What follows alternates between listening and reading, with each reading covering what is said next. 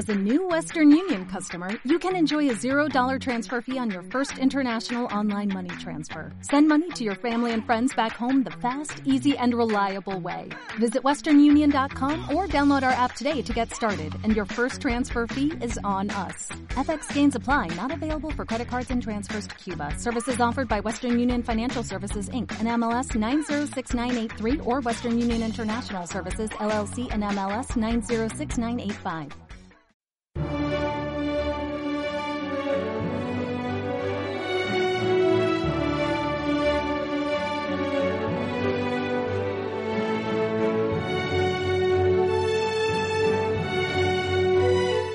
Luxus Mensae, una forma de acercarse a la realidad más significativa de cualquier época, la alimentación.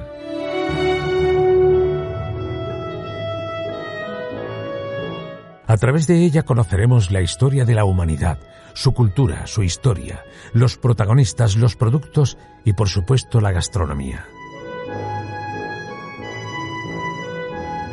Luxus Mensae, un podcast producido por Rafael González y escrito y dirigido por Almudena Villegas. Una semana más estamos aquí con todos vosotros eh, para ofreceros un nuevo episodio de Luxus Mensae que habla de la historia de la alimentación, que ya está en su segunda temporada y que tiene el inmenso honor y alegría de recibir una semana más a Almudena Villegas. Muy buenas, bienvenida querida amiga. ¿Cómo estáis? ¿Cómo estáis oyentes? ¿Cómo estás, Rafa? Pues estamos estupendamente. Eh, afrontando la primavera ya que, que, que, está en todo su esplendor, el mayo a la vuelta de la esquina, como quien Así dice, y, y, con ganas de hablar de, de más cosas que además despiertan nuestra curiosidad y la curiosidad de los oyentes, porque el tema de hoy, de alguna forma, nos lo ha propuesto, nos lo ha preguntado un, un oyente, no recuerdo exactamente de dónde, pero sí que nos lanzaba, nos lanzaba el reto y Almudena no ha dudado en, en coger ese reto porque además es algo sobre lo que ella también eh, propiamente ha escrito, si no me equivoco, ¿no? Es verdad, tenía, tenía algunos artículos y en un, en un curso que, que hubo un manual para estudiantes de Ajá. la Universidad Camilo José Cela, Sí. ¿eh? con la de la cátedra Ferran Adrià, y es verdad que impartimos algún seminario sobre los útiles de cocina y mesa. Y entonces, pues nos preguntaba este alumno, o no sé si es un alumno, por lo menos es un oyente, es un oyente, y sobre, bueno, cómo se habían desarrollado, qué había pasado, cuáles habían sido los primeros. Así que la verdad es que la historia es larguísima, porque fijaros todas las cosas que tenemos hoy en una mesa. Sí. Pero bueno, vamos a los principales y, y vamos por el principio. ¿Qué te parece a ti, Rafa? Pero vamos por el principio que además afortunadamente son cosas que podemos ver en, en algún que otro museo o en muchos museos, porque los útiles de, de cocina para alimentarse es algo que yo no sé si me atrevo a decir que es casi tan antiguo como el propio hombre, ¿no? Así es, es que nos tenemos que retrotraer, hacemos un salto, esos saltos que hacemos en Luxus Mensae, ese- esa máquina del tiempo, y nos vamos al Homo habilis, es decir, eh, tarde, tarde, o, o muy, muy, muy lejos, ¿no? ¿En qué momento empiezan a utilizar los eh, instrumentos?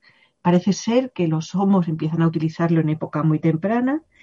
Y, fíjate, uno de los primeros conjuntos líticos, estamos hablando de, útiles de piedra, se encontró en Tanzania, en Olduban, en el cañón de Olduvai, hace nada más y nada menos la friolera de 1,9 millones de años. Así que ahí tenéis, así, eh, así son de viejos los cuchillos, así son de viejos los instrumentos para partir la carne, para romper fibras. Es, es cuando el hombre en ese estado evolutivo bastante primario, pues empieza a utilizar los instrumentos para ayudarse con la principal, eh, su principal actividad. Su principal actividad era comer. Cada día comer era lo primero. No pensaba en la moda, no pensaba en si le sentaban bien las gafas, no. pensaba exactamente, pensaba exactamente en comer. Hombre, es que nuestras mentes de gente del 21, oye, tenemos muchas cosas en la cabeza, ¿eh? Bueno, y eh, comer, esta es la famosa, importante. la famosa pirámide de Maslow, ¿no? Bueno, pues así es. abajo está lo que está, que es Abajo está comer y que está. A ver, que nos quiten el bocadillo de jamón y a ver qué es lo que nos pasa. Pero antes el Homo erectus tenía ya eh, tenía hachas de mano. Es decir, que nos encontramos con un, hombre, una especie que va desarrollándose en el tiempo, moviéndose de un sitio a otro, pero que lleva siempre consigo las herramientas líticas, que son, ya te digo, las primeras herramientas. ¿Por qué? Pues porque son muy duras, es fácil eh, hacer que tengan un filo muy, muy, de muy buena calidad y son muy duraderas. Entonces, bueno, pues había algunos que se pasaban de padres a hijos. ¿eh? te, encontrabas a un tipo al que, con el que tenías que luchar y al tipo lo dejabas, pero tú te llevabas sus herramientas y eran mejores que las tuyas. Eh, eh, en cualquier caso, supongo que la, el sentido primero de, estas herramientas más que la alimentación era la caza, ¿no? Y en un momento dado también la, defensa, como el ataque, vamos. Claro, lo principal es la caza, pero con qué, pero ¿por qué se caza? Para alimentarnos, no, sí, sí, pero, pero quiero decir que, supongo que las primeras herramientas, el, su primordial sentido primero, este, sería para, para cazar. Después ya serían adaptando para facilitar la alimentación, cortar, eh, por ejemplo, la carne, ¿no? claro, es que la caza tenía, fíjate, la caza lo primero que tiene que hacer un cazador que está en esas circunstancias, en un hombre, eh, la prehistoria, pues es separarle, por ejemplo, la piel para poder utilizar la piel. Entonces tiene distintos tipos de cuchillos, además están bastante bien identificados las culturas líticas, los prehistoriadores, tú ves un cuchillo, ves una piedra con un filo y un prehistoriador ve una piedra específica para, para despellejar, otra para cortar cosas más grandes, un hacha de mano pues para matar a un animal más pequeño. En realidad luego les pasa una cosa, que estas piezas son polivalentes y sirven para un montón de cosas. Entonces, eh, hay algunas que sí, que son polivalentes y que sirven lo mismo para despellejar a un conejo que para eh, cortar un tendón, por ejemplo, que va a servir de cuerda para pescar. Así que fíjate, si estas herramientas pues tienen muchísimos usos. ¿Se puede establecer un paralelismo entre los cubiertos actuales y aquellas herramientas? no? No, no, no lo podemos. completamente distintos. Sí, además responden, qué buena pregunta, responden a, no solamente a momentos distintos de la historia, sino a pensamiento distinto. Si a un hombre prehistórico le hubiéramos dado una cuchara, pues a lo mejor la hubiera utilizado para vaciar la carrillera de un jabalí. ¿eh? Se me ocurre. No, no lo hubiera encontrado otro uso. Claro, no, no, porque sí es cierto que tenemos también restos de cocción de, de, de piedras antes de la alfarería o de conchas de galápago que se colocan sobre un fuego pero que después se beben directamente en algún tipo de recipiente, pues en un tazón, en una hoja, pero no hay cucharas. Y fíjate, es que esa finura, has dado una clave muy interesante. Hoy nos diría un psicólogo incluso que esa finura de coger y de pinzar con los, con los cubiertos responde también a una finura de pensamiento, responde a un pensamiento pues más complejo, más elaborado y, y, tiene que ver hasta los movimientos que hacemos con el, con el cuerpo y con las herramientas que usamos. Ojo, en la actualidad, pero también en la cultura occidental, porque no en la actualidad, en las en otras culturas se come o se utilizan los cubiertos, ¿no?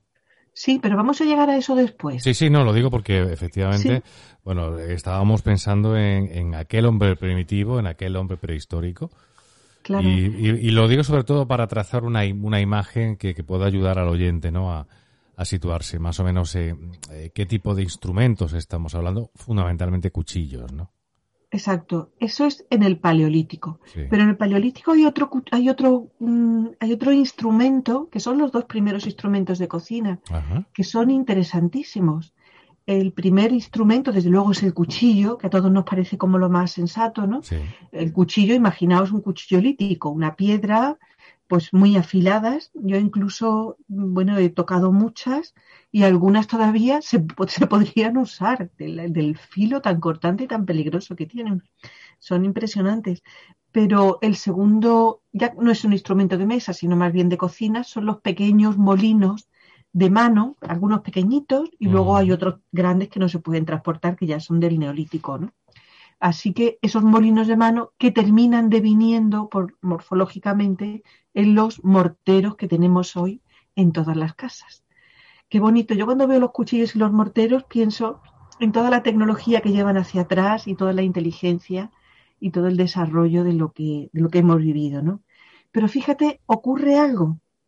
Ocurre que hace 800.000 años nace el fuego, que es uno de los grandes hitos de la historia de la humanidad, pero también de la alimentación. La presencia del fuego facilita que el corte de las carnes, o sea, las carnes hay que prepararlas, hay que trocearlas, pero que después, una vez cocidas, también se puedan trocear y se puedan y se puedan eh, se puedan aplicar instrumentos un poquito más complejos, por ejemplo, palos para pinchar algún trozo o algo así, ¿no? Así que del cuchillo a los casi las brochetas los pinchitos, ¿no? De la carne cruda a la carne ya cocinada, pues hemos hecho un salto muy grande hasta que hacemos el salto, el gran salto con la revolución neolítica, Sí. que ya sabéis que hemos hablado mucho de ella, que es en el 10.000 eh, antes de Cristo. Y cuando empieza a haber agricultura y las poblaciones se hacen sedentarias, Sí. pues entonces no tienen que ir trasladando a sus lomos pues todas las cosas que tenían que trasladar antes cada vez que cambiaban de sitio. Sí. Con lo cual, pues se pueden permitir tener más cosas. También es el precio de la civilización, ¿no? Porque eso te hace más pesado, te, te vincula con cosas y te hace que sean, que valgan mucho. Entonces es cuando tenemos una evolución de los molinos de mano hacia los morteros, en fin, un mundo bastante interesante. Aquí sí podemos hablar en el, en el neolítico, pues ya tenemos una agricultura más compleja, ya no solamente debemos pensar en carnes o en frutos, en alimentación, sino en harinas, eh, te- tenemos que pensar en gachas, tenemos que pensar en este tipo de cosas, ¿no? Pero sobre todo, en lo más importante para, nuestro, para nuestra idea de hoy, los instrumentos, pensamos en alfarería. Y ya cuando hay alfarería, bueno, es que casi todo es posible. Debió ser, uno debió ser el primero que consigue hacer un recipiente con barro y que eh, después consigue meter ahí un poco de sopa, un poco de agua o cualquier cosa y pruebe, debió ser una experiencia. Debió ser una gran experiencia, debió ser una revolución, desde luego. Es una época en la que se hacen, por ejemplo, tortitas de pan muy Ajá, finas, con- sí. sobre piedras calentadas, que son los primeros hornos, y que se sigue haciendo, fíjate, en Oriente Medio se siguen haciendo eh, las tortas de pan de una forma bastante parecida. Hay algunas cosas que no han que no han evolucionado en ese sentido, pero que siguen siendo absolutamente prácticas, ¿no? Es decir, el recipiente que es el intermediario entre el fuego y, y el alimento, pues se hace también protagonista, tan protagonista como el alimento, tan protagonista como el alimento. ¿Qué ocurre en esta época? Pues desde luego pensamos que se come con las manos, nada de tenedor ni de nada. El cuchillo lo que sirve es para partir la comida y trocearla y después poder comer, probablemente con comidas comunales, toda la familia juntos, Sí. Con esas tortas de pan, en fin, eh, dependiendo del día, pues habría banquetes o habría pues sencillamente un poco de pan, alguna fruta que se recogiera o algo así, quizá verduras, ¿no? Que se utilizan para la cocina, por ejemplo, se- sabemos que se utilizan algunas herramientas de palo, ¿eh? como de madera, no de palo, perdón, como para mover, como si fuera una cuchara de palo, quería decir, como Sí. para remover, Sí. algunas cosas de, de este tipo. Ajá.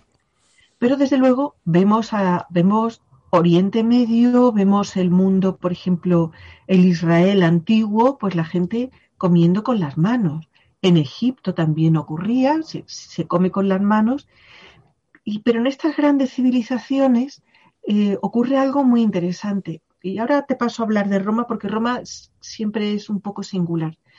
Les ocurre a las grandes civilizaciones que, claro, tienen grandes cortes. Cuando hay corte, y hay recursos económicos, pues ¿qué pasa? Hay muy buenos cocineros, hay muy buenos productos, muy buenos alimentos y también hay un desarrollo en la mesa pues más complejo, aunque todo el mundo comiera con la mano y ellos también pues comerían de eh, algunas vajillas más sofisticadas, de platos de plata, incluso tenemos referencias de, bandejas de oro, todo esto, pues Mm. que debía ser impresionante comer con todas estas bandejas de oro, pero con los dedos todavía. Ujú. Es Roma la que termina desarrollando las cucharas. De hecho, tienen un montón de tipos de cucharas. Ahí están las ligulae y las cocleare, Ujú. que son cucharas de distinto tamaño y con distinto uso, porque una incluso tenía... Pero eh, Roma, Roma perfecciona la cuchara o inventa la cuchara. Roma inventa la cuchara. Ajá. Probablemente las cucharas metálicas y, y de, y de metales nobles, ¿eh? Probablemente cazos, cazos para la cocina, Sí. cucharones grandes, no finos, sino para cocinar, pues habría antes y serían de madera. ¿Eh? Pero em, las primeras que tenemos verdaderamente refinadas Sí. son, son de factura romana Ajá. son de factura romana. Estas cucharas, algunas te decía que tenían en una punta la cucharita y en la otra parte, pues tenían un pincho que se utilizaba para sacar los mariscos de su concha o para sacar un caracol también o para, en fin, para todos estos recursos en las comidas que, que- que podemos imaginar, sobre todo de los, de los grandes banquetes, ¿no? Ocurre eh, en Roma y ocurre en Egipto también, ocurre en Grecia, que los banquetes, no hablamos de la cocina de todos los días, ¿no? Pero sí es verdad que en los banquetes la comida se sirve Sí. troceada. Ajá. Se sirve troceada y cada uno coge su porción. Pero una cosa muy importante es que ya hay protocolo. ¿eh? Ya no podemos imaginar gente que le chorrea el aceite de oliva a la mantequilla hasta el codo, ¿no?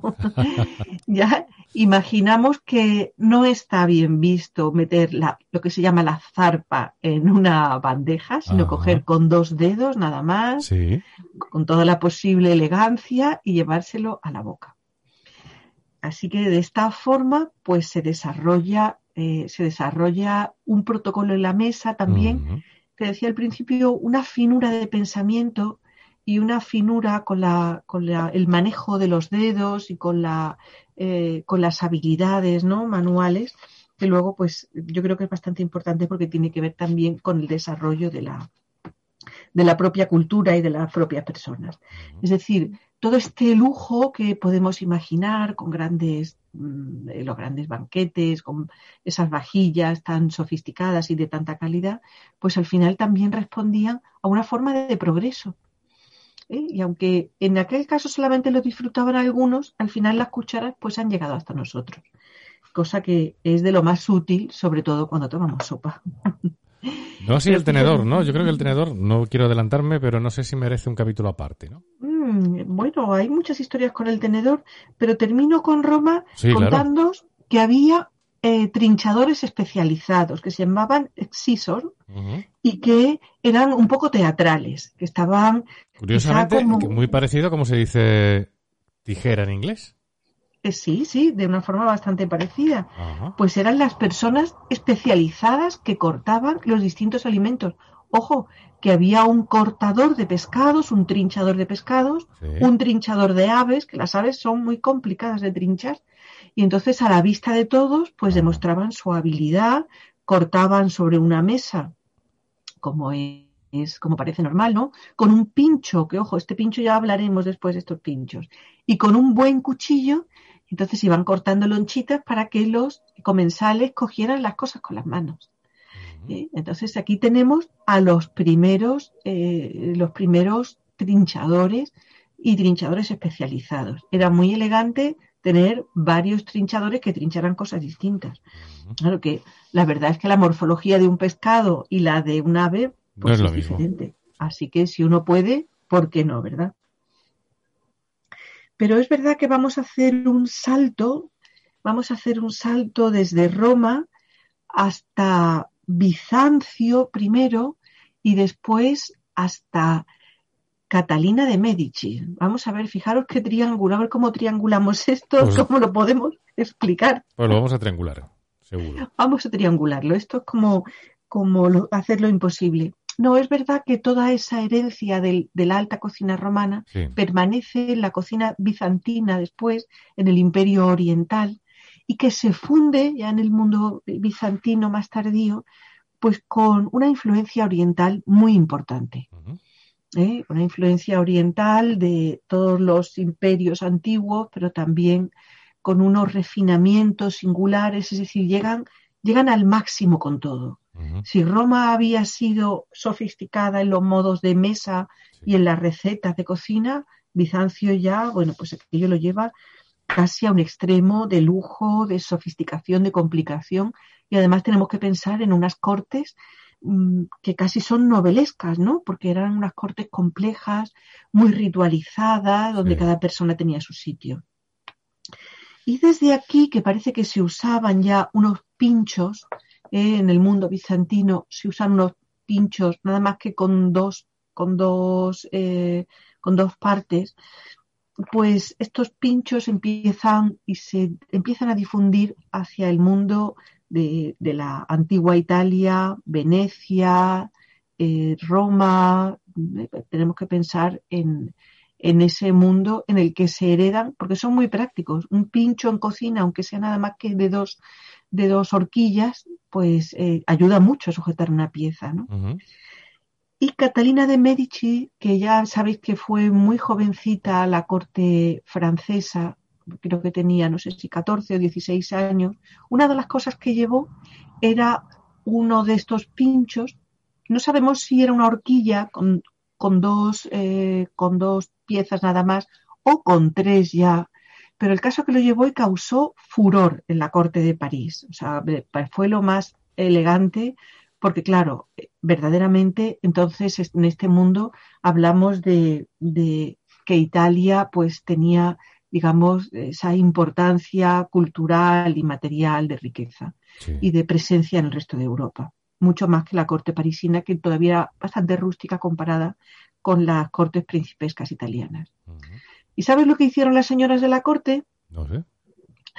pues fue muy divertido, porque Catalina, que era una mujer, fue una mujer interesantísima, eh, una de las cosas que hacía con el tenedor, además de comer, que pareció como una extravagancia, pero se puso de moda porque los tenedores eran bonitos, eran de plata, de oro, con piedras preciosas. Las señoras que llevaban unos vestidos muy apretados y muy incómodos y probablemente estarían llenas de pulgas, además de para comer, lo utilizaban para rascarse la espalda.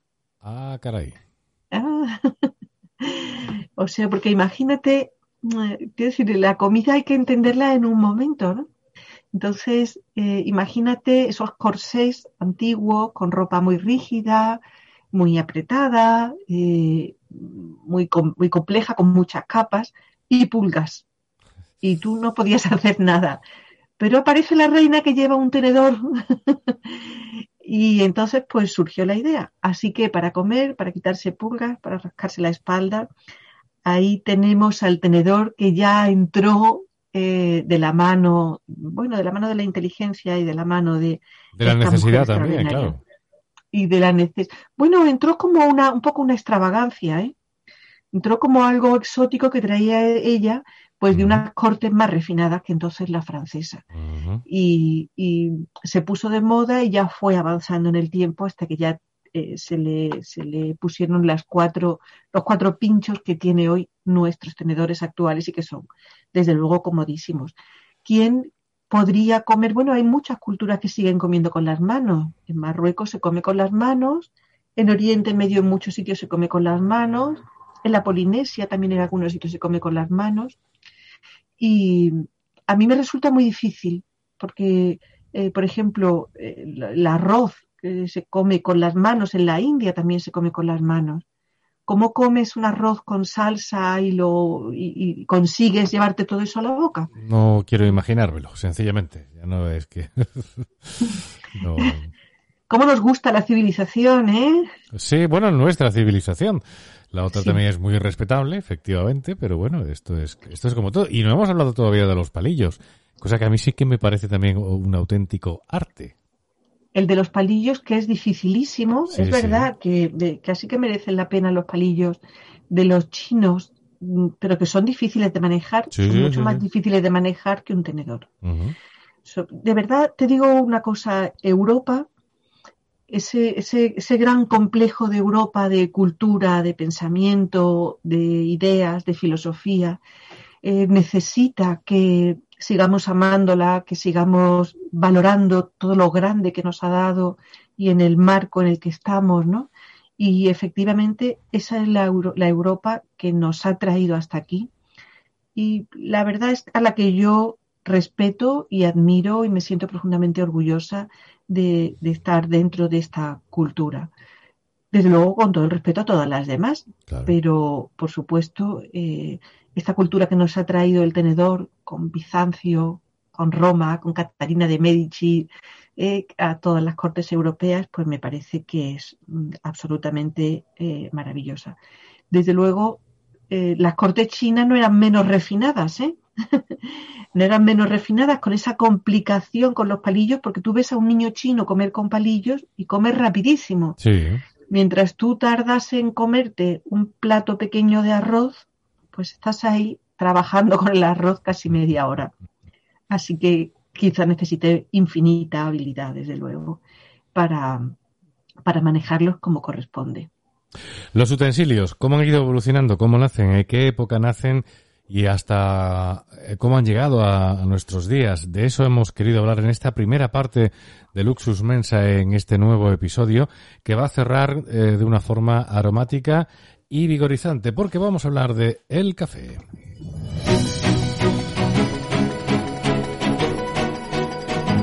Luxus Mensae, el cierre. Y no es la primera vez que hablamos del café y espero que no sea la última, al igual que el del chocolate, que también hemos, hemos hablado en alguna ocasión, pero el café es una cosa que nos encanta, que nos gusta y que es un alimento que me- merece estar, bueno, periódicamente en Luxus Mensa, eh, Almudena. Así es, es que las investigaciones del café en los últimos tiempos nos van dando como un montón de alegrías, eh, sobre todo para los que seáis muy, muy cafeteros.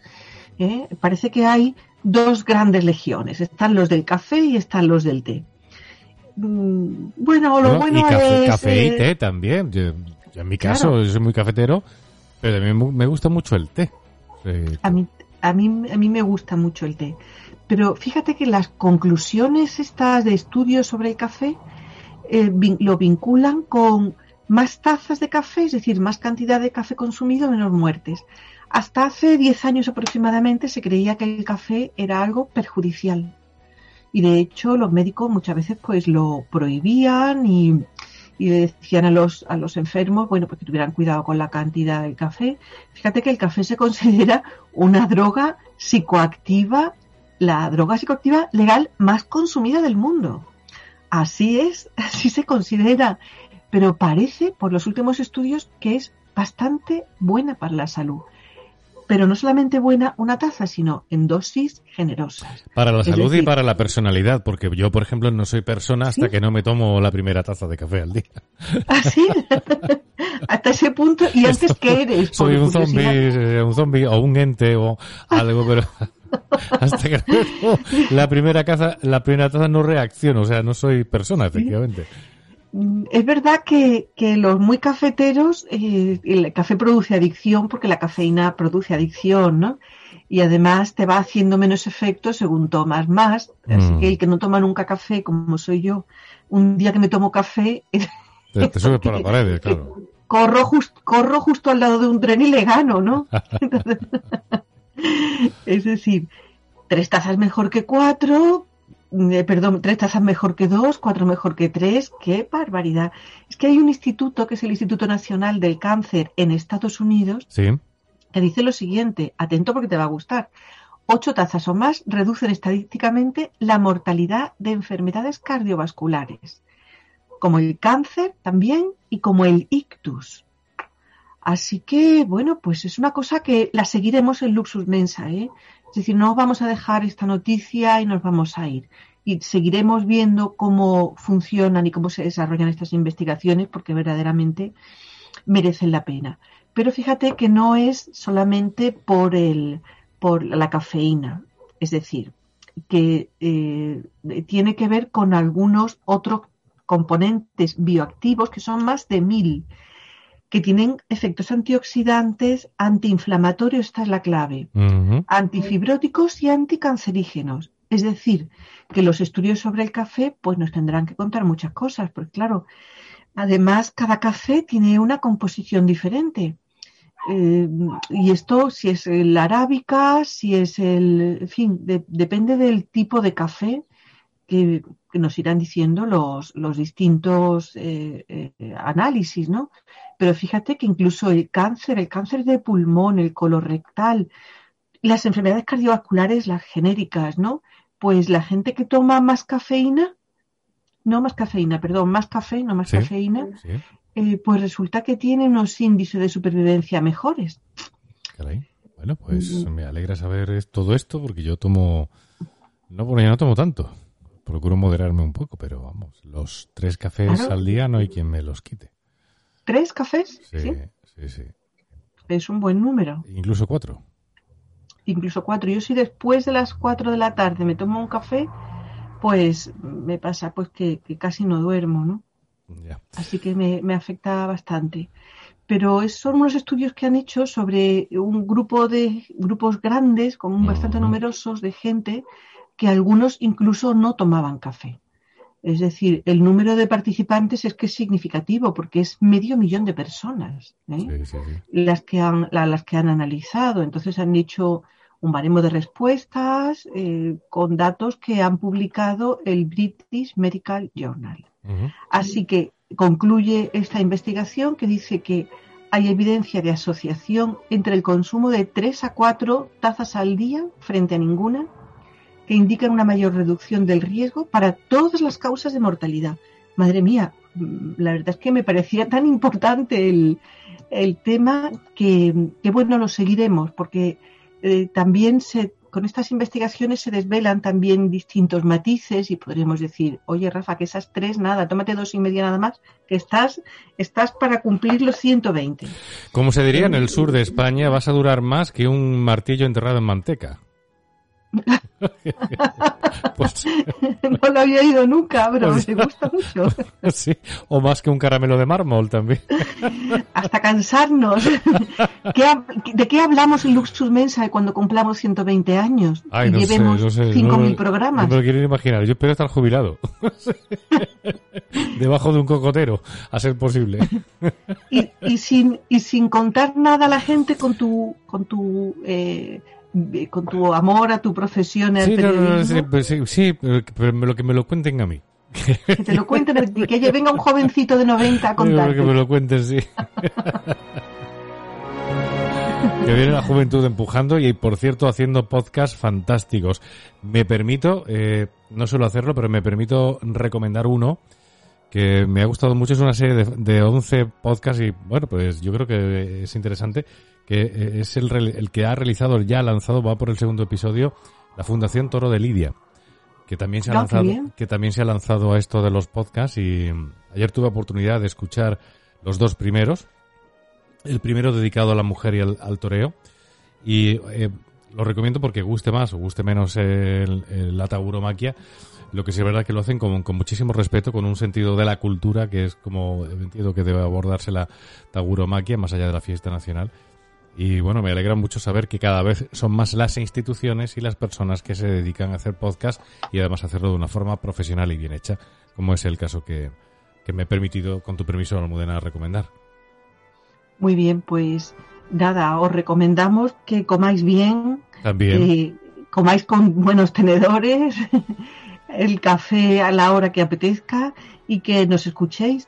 Y bueno, no os olvidéis de darnos el like. nos gustan vuestros likes, nos gustan vuestros likes, nos gustan estas estas sugerencias que nos hacéis y que y que bueno pues nos sirven para, para continuar con esta relación con vosotros que nos gusta tanto escucharos también ahí al otro lado.